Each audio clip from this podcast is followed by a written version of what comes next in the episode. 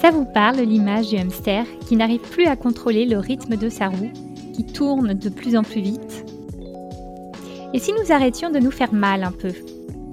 Nul doute quant au fait que nous serions certainement plus heureux, plus efficaces et plus inspirants.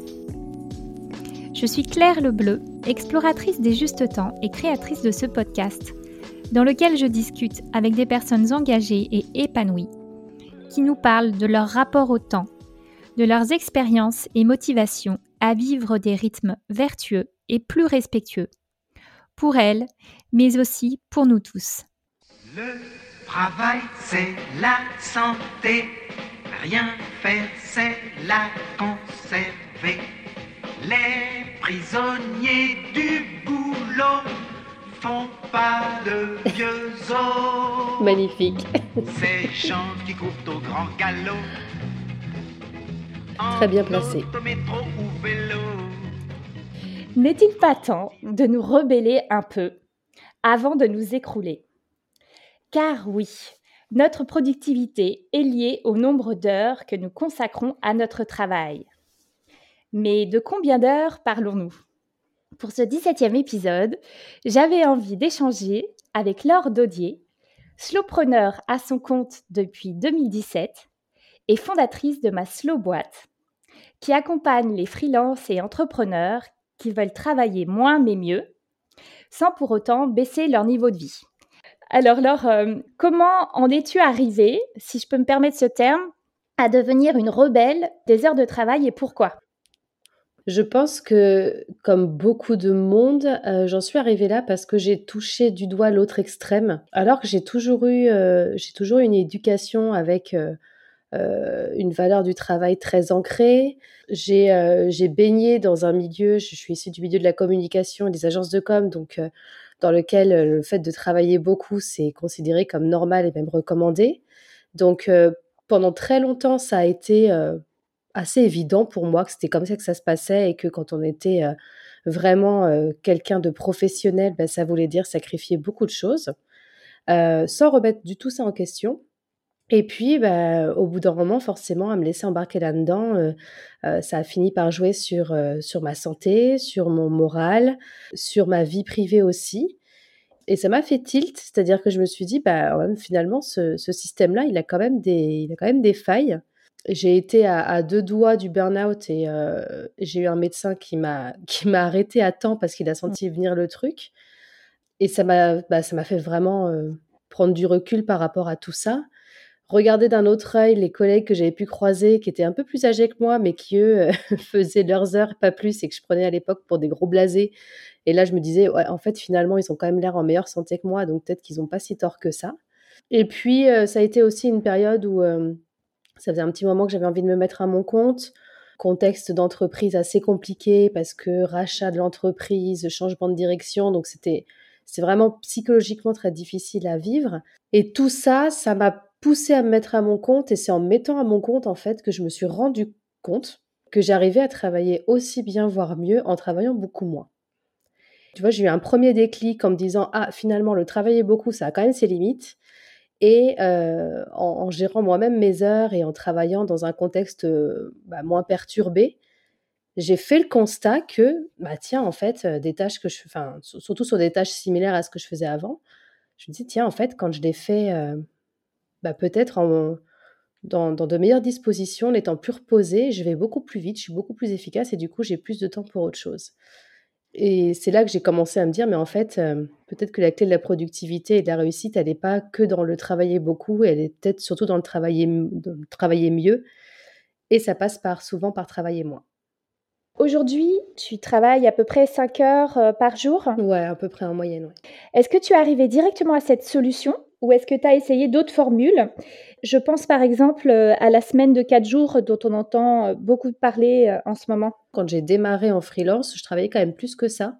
Je travaillais moins que quand j'étais salariée. J'étais quand même autour de 35-40 heures par semaine. Et en fait, j'ai, bah, j'avais encore malgré tout d'anciens schémas. Et puis, tu sais, un petit peu toujours ce côté, bah, il faut que je travaille quand même un minimum, quoi. Je peux pas, euh, je peux pas ne travailler euh, que si, enfin, tu vois, si peu. J'avais encore des réflexes à ce niveau-là. Et après, ça c'est, alors chez moi, ça s'est plus fait sur une réduction du, nombre d'heures par jour. que je cherchais absolument à, à travailler que quatre jours. Et puis ça s'est fait au fil de l'eau, c'est-à-dire que en quatre ans, euh, j'ai cherché petit à petit à diminuer. Alors, j'ai pas cherché à diminuer par principe, mais j'avais envie d'avoir plus de temps pour moi. Et donc, à un moment donné, comme la journée ne fait que 24 heures, ben forcément, euh, si je voulais pouvoir avoir le temps de faire des choses pour moi, il fallait que j'ai fini euh, bah, ce que j'avais à faire au niveau du boulot. Et, euh, et ça s'est fait assez naturellement. Et puis après, c'est vrai qu'à partir de 2000, début 2020, j'ai vraiment, je suis vraiment rentrée dans une recherche d'optimisation de mon temps très consciente. C'est-à-dire qu'avant, je le faisais un peu bah, surtout que j'ai eu, un, eu un enfant aussi en, en 2018, donc euh, il y avait un, changement dans la vie perso qui a fait que bah, j'avais moins de temps pour le boulot. Donc ça, ça s'est fait assez naturellement. Et depuis début 2020, je suis plus rentrée dans cette dynamique de, OK, au-delà de m'en occuper de mon enfant, j'ai envie d'avoir du temps pour moi. J'ai envie aussi de voir, euh, bah, de voir comment je peux optimiser au maximum, se travailler moins mais mieux. Et, euh, et là, je suis rentrée dans une, dans une vraie recherche de je dirais de productivité, mais pas forcément au sens où on l'entend habituellement, mais plus euh, bah, comment. Euh, d'efficacité. ouais, euh, d'efficacité et d'essentialisme. C'est mmh. vraiment appliquer, tu vois, les principes du, bah, du minimalisme. Hein, moins mais mieux, c'est vraiment le, le, mouvement slow, minimaliste, etc. au travail. Et c'est devenu un vrai intérêt. Alors qu'avant, je le faisais plus par besoin, parce que je voulais avoir plus de temps. Et voilà, ça va, faire, ça va faire deux ans quasiment que je suis rentrée dans une démarche un peu différente j'ai envie de voir à quel point on peut quand même développer des projets et réussir professionnellement en optimisant son temps de travail et en faisant surtout en fonction de soi. Et ça, c'était très important pour moi parce que j'ai passé des années du coup à essayer de coller un modèle qui finalement correspondait pas du tout à ma nature. Et à partir du moment où je me suis rendu compte que euh, la façon dont je fonctionnais, elle était OK, même si elle n'est pas du tout euh, dans le sens le plus, euh, le plus prôné, mais euh, le fait de me rendre compte de ça et qu'en fait, euh, il y a plein de façons de faire et que plus on va être soi-même et plus on va avoir cette productivité, en fait, là, c'est euh, quelque chose que j'ai trouvé super intéressant et que j'ai voulu creuser. Donc au quotidien, je suis en moyenne à 5 heures de travail par jour et de temps en temps, à peu près deux fois par mois, je me prends une journée off en semaine. alors soit parce que je vais avoir des rendez-vous personnels ces jours-là et et du coup, je vais en profiter le reste de la journée pour euh, faire des trucs pour moi. Et puis des fois, c'est vraiment des journées que je pose où j'ai rien de prévu, pas de rendez-vous, mais juste euh, une journée où je vais faire euh, des, des, activités manuelles, du loisir, ou peut-être même juste regarder la télé toute la journée, mais vraiment une coupure et un temps où je suis que avec moi-même. C'est-à-dire que je suis pas, c'est pas du temps familial, c'est pas du temps social, c'est juste des, un temps en tête à tête avec moi. Est-ce que tu as revu ton ambition professionnelle? Donc avec un temps de travail moindre. Est-ce que tu as gardé le même niveau de vie? En ce qui me concerne, j'ai revu mes ambitions à la hausse en fait. Euh, j'ai revu mes ambitions à la hausse parce que euh, parce que je me rends compte bien, c'est ce que je voulais entendre. mais c'est vrai en plus. Enfin, euh, alors j'ai pas eu de changement de niveau de vie. En fait, je gagne pour le moment, je gagne la même chose. En fait, maintenant que j'ai bien réduit mon nombre d'heures que que la première année en, en, freelance alors, j'ai démarré, alors, en première année, des fois, on gagne pas grand chose, mais je précise que du coup, moi, comme j'avais un, peu un réseau, j'ai fait une bonne première année. Donc, euh, euh, j'avais un revenu, en gros, ça fait quatre ans que j'ai un revenu en moyenne euh, entre 2000 2500 euros net par mois en mmh moyenne sur l'année.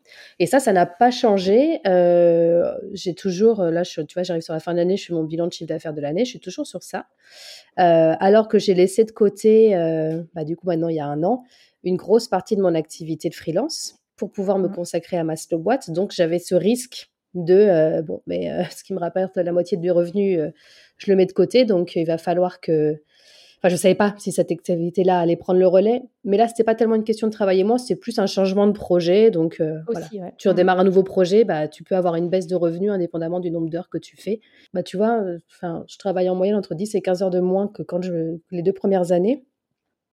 Entre 10 et 15 heures de moins par semaine, je Oui, par semaine. Euh, en fait, je pense que ça, peut être très variable. C'est-à-dire que moi, j'ai pas baissé de revenus parce que ça n'a jamais été mon but. C'est-à-dire que quand j'ai décidé de réduire mon nombre d'heures, j'ai décidé de réduire mon nombre d'heures sans baisser mes revenus et même j'ai même l'objectif de continuer à les augmenter. Parce que par rapport à mes objectifs de vie, euh, notamment euh, un achat immobilier, tu vois, bah, j'ai besoin, euh, mmh j'ai besoin de gagner plus parce que c'est un peu compliqué d'emprunter quand on est à son compte. comme je suis partie dans cette idée-là, j'ai mis en place des choses pour que ça fonctionne comme ça. Maintenant, c'est pas forcément le cas de tout le monde. C'est pas une fatalité de gagner moins quand on travaille moins. Faut juste se dire, OK, si je me contente de juste baisser mon nombre d'heures et que je continue à travailler comme d'habitude, bah, nécessairement, je vais gagner moins. Par contre, il est aussi possible de se dire, voilà, moi, je veux réduire mon nombre d'heures, euh, je veux avoir plus de temps pour moi, mais je veux pas avoir de pertes euh, financières, donc il va falloir que je mette des choses en place, peut-être que je change des choses dans ma manière de travailler pour, bah, pour que ça n'arrive pas en fait. Moi, la manière dont je vois les choses et ce que j'essaie de transmettre, c'est euh, d'abord, tu fais un point sur tes objectifs de vie, c'est-à-dire comment tu veux vivre au quotidien, tu veux que ça soit quoi ta, ta vie, et en fait, tu pars de là. Et ok, si tu veux que ça soit ça ta vie, bah, tu as besoin de combien de revenus? Ok. Et si dans ton cadre, il y a aussi le fait de travailler moins, bah, c'est plus cette recherche de comment je peux atteindre ce niveau de vie en travaillant tant d'heures par semaine. Et à partir de là, c'est possible de trouver des solutions. C'est pas toujours simple, Enfin, clairement, ça peut prendre un peu de temps, mais euh, ça, ça reste que des paramètres en fait. Concrètement, quel levier tu as, tu as identifié pour, euh, avoir, plus, bah, pour avoir encore plus d'ambition euh, professionnelle à salaire équivalent avec un temps de travail moindre? J'ai fait le choix donc de cesser une de mes activités pour me consacrer à une autre. Je vais remplacer un projet par un autre et ça veut dire faire des choix.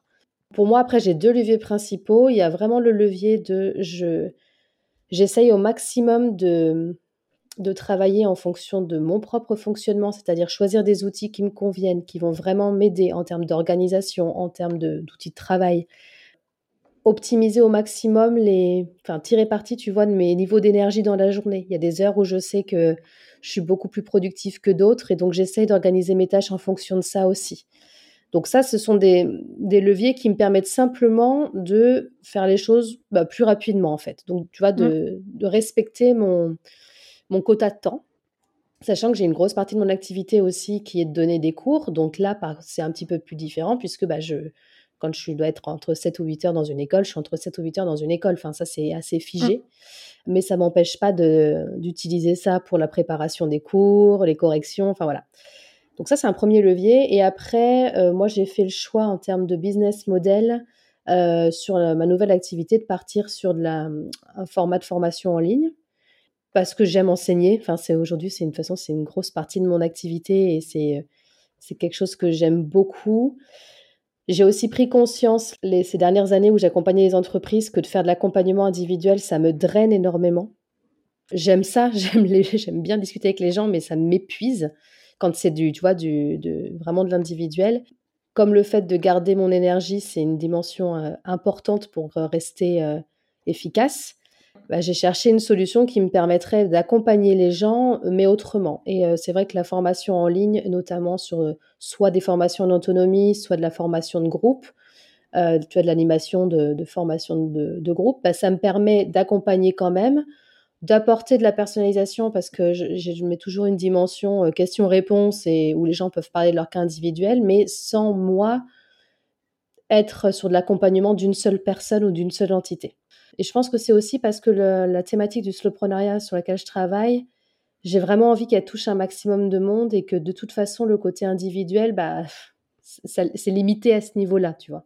Donc, euh, donc j'ai fait le choix de ce business model-là euh, pour, pour toutes ces raisons-là dans les leviers que tu as activés, donc tu choisis des outils qui te conviennent.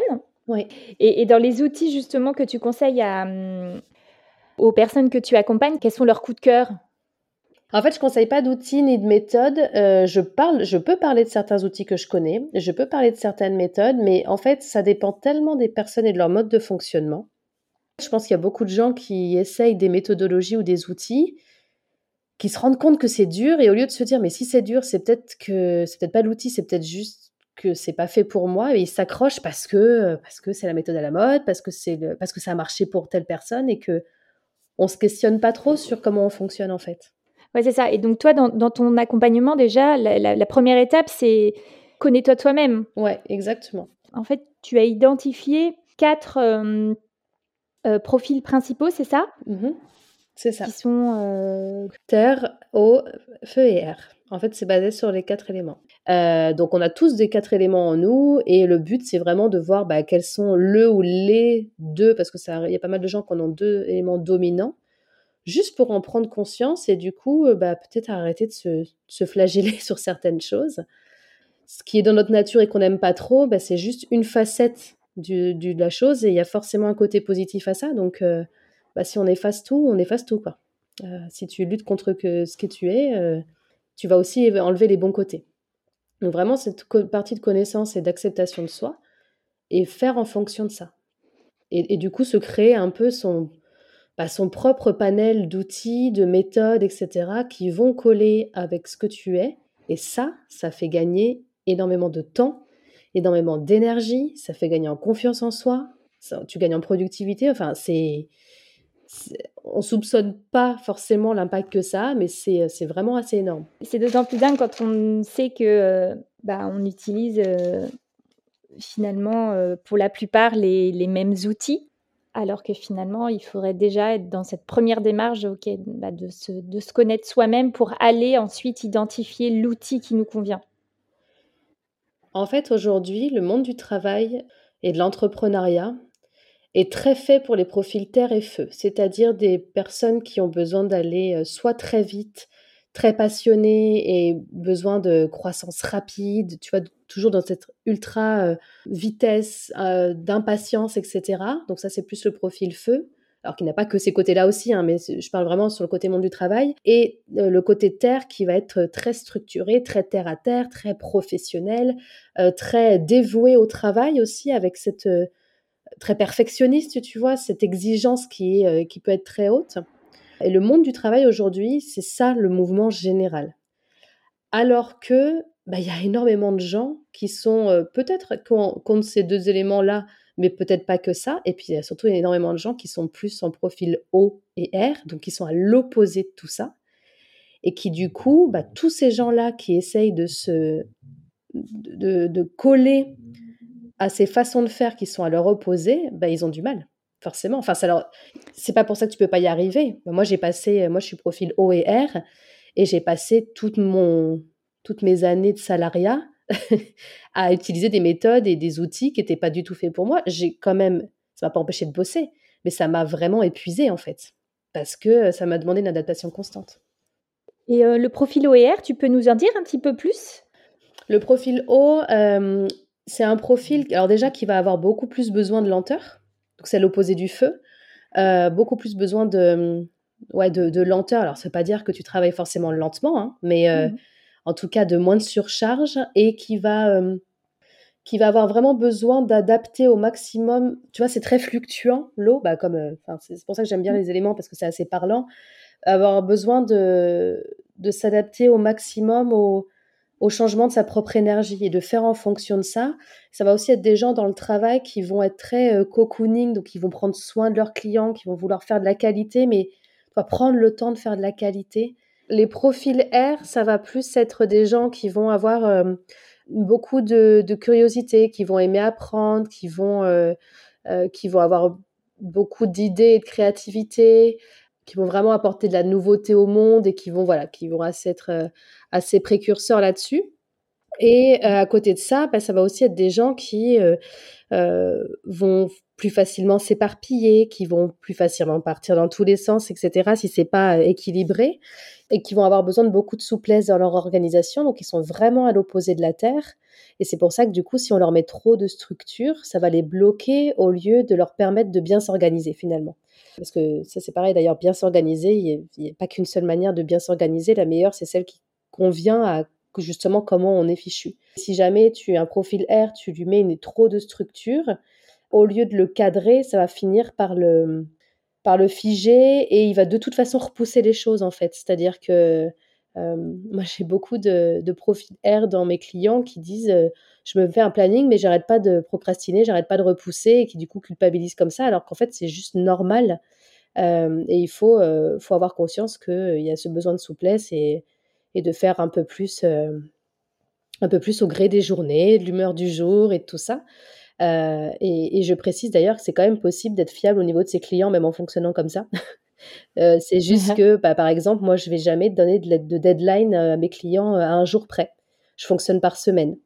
C'est-à-dire que je dis, bah, je, je, te, je reviens vers toi ou je te rends ça dans le courant de telle semaine. Ce qui me permet, moi, de, bah, de pouvoir le faire au moment dans la semaine qui est le plus opportun tout en respectant ma deadline, alors que quand je fonctionnais avant euh, sur la journée, et bah, une fois qu'on a pris un engagement, euh, on a envie de le tenir, euh, bah, du coup, ça fonctionnait moins et j'avais tendance, là, pour le coup, à repousser parce que c'était pas le bon moment et à faire les choses dans le rush, dans la dernière minute, et ce qui n'était pas toujours l'idéal pour moi. Donc, mmh. donc ouais, il y a quatre profils qui sont très différents. Il y a pas mal de gens aussi qui sont, qui sont hybrides. C'est-à-dire qu'ils vont avoir deux éléments dominants. Et puis après, bah, il y a autant de variations de, de tout ça que de personnes, évidemment. Mais déjà, de prendre conscience de, de quels éléments on se rapproche le plus, ça permet euh, bah, déjà de comprendre, d'arrêter de, de, lutter contre notre nature et plutôt aller rechercher euh, en quoi cette nature peut nous aider et, et comment on peut adapter notre façon de travailler à qui on est pour que du coup, ça devienne plus efficace. Et ça paraît simple comme ça, mais en fait, c'est quelque chose qui n'est pas trop prôné, le fait d'être soi-même dans le monde du travail.